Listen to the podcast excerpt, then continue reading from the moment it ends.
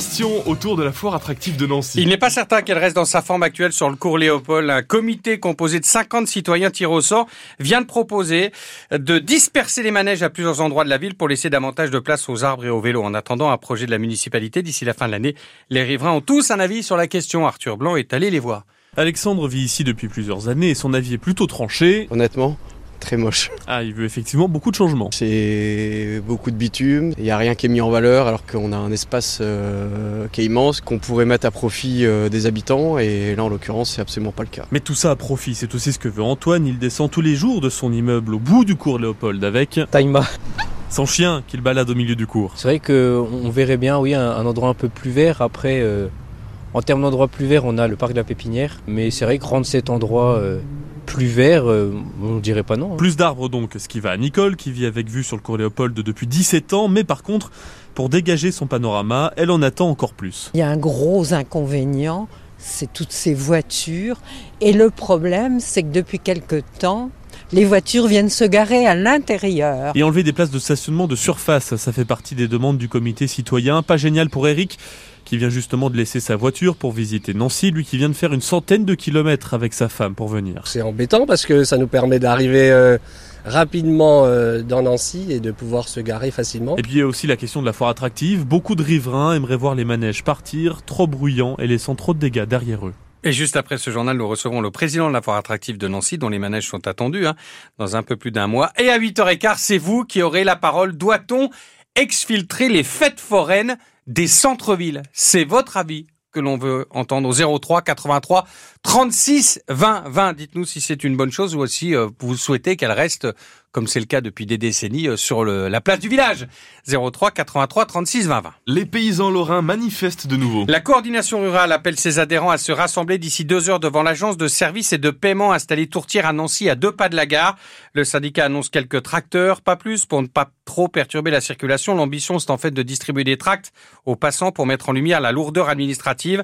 À trois jours de l'ouverture du Salon de l'agriculture à Paris, le Premier ministre doit annoncer d'ici une heure de nouvelles mesures et détailler la future loi d'orientation agricole en faveur d'une profession en crise, Steven Goyer. Oui, pour montrer que Matignon a bien reçu le message lancé par les agriculteurs, il sera question de simplification sur le stockage de l'eau, sur les réglementations des haies, des mesures ajoutées au projet de loi d'orientation agricole, en plus de l'inscription de la souveraineté alimentaire dans la loi ou le fait de faciliter la transmission des exploitations pour les jeunes agriculteurs. Le Premier ministre doit également faire un point d'étape sur les annonces du 1er février, sur l'application des règles de la loi Egalim et le nombre de contrôles effectués pour vérifier que les grandes surfaces assurent une juste rémunération aux agriculteurs.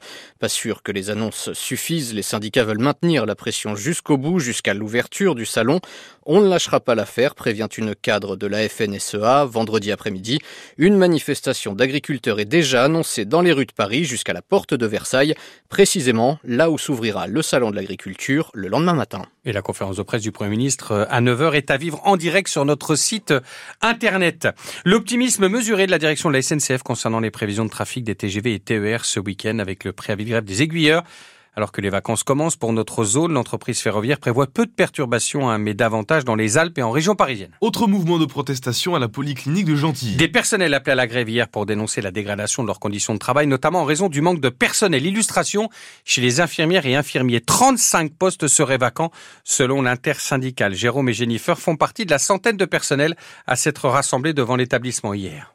Aujourd'hui, on est en vraie difficulté parce que on a des conditions de travail qui sont vraiment détériorées depuis depuis le début de l'année. Euh, on a des soignants effectivement euh, qui quittent l'établissement parce que enfin ils y arrivent plus, euh, ils arrivent plus à travailler dans de bonnes conditions. À côté de ça, on rajoute effectivement bah, nos difficultés effectivement avec notre, direction quant à nos organisations de travail, au planning ou à la planification notamment des congés. Enfin, ça devient difficile effectivement de travailler et, et d'avoir envie encore de travailler pour cet établissement. On a une pénurie de soignants à l'heure actuelle qui fait qu'on est qu'on ferme des lits.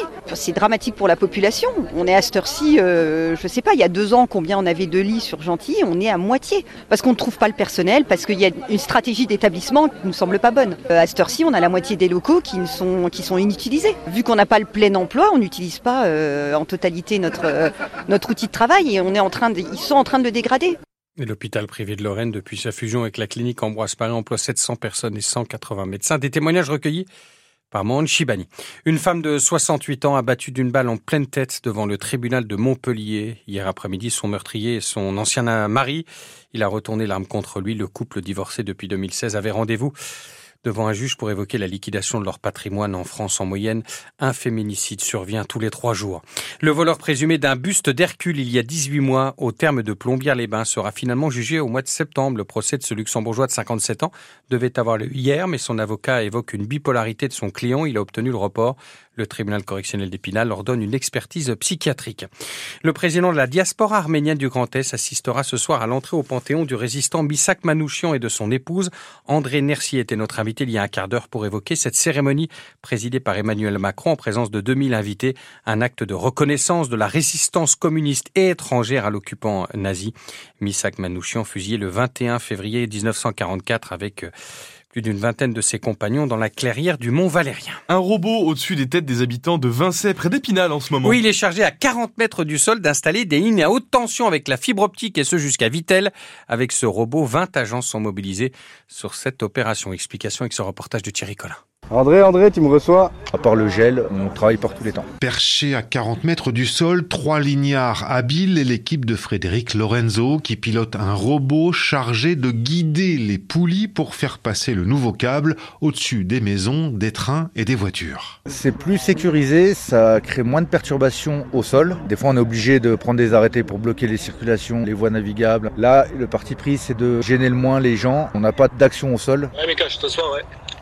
Ouais, tu me dis quand tu fais avancer le robot Ingénieur chez RTE, le réseau de transport d'électricité, Franck Lucas fait passer de la fibre optique entre Vincey et Vitel sur la ligne haute tension. Le train de sangle avance tiré par un robot et vous voyez que chaque poulie se met à sa place. À cet endroit précis, nous passons au-dessus d'une voie SNCF, au-dessus de la nationale 57. Donc le dispositif que l'on déploie permet de protéger ces surplombs et de pouvoir dérouler le câble de garde en toute sécurité. On a consigné donc mis hors tension la partie de ligne au-dessus de laquelle on travaille. En revanche, de l'autre côté du la ligne continue à être active et à être sous tension. Un chantier pour changer un câble sur 33 km pour assurer la sécurité du réseau et faire passer des données en plus des 225 000 volts qui alimentent l'ouest vosgien en électricité. Et d'ici l'an prochain, RTE aura investi 30 millions d'euros euh, sur les trois dernières années dans le Grand Est pour faire passer de la fibre optique sur ces lignes haute tension. Deux spectacles sont organisés aujourd'hui sur deux marchés du Grand Nancy. Oui, nous en parlerons à 8h45 avec Hervé Ferron, vice-président du Grand Nancy en charge des grands événements.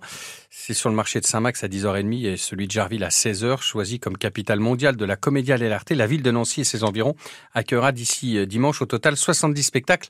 La majorité seront gratuits.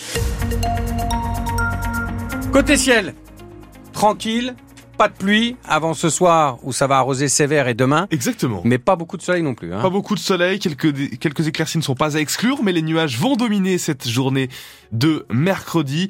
Des averses, euh, des pluies plutôt espacées dans un premier temps en soirée.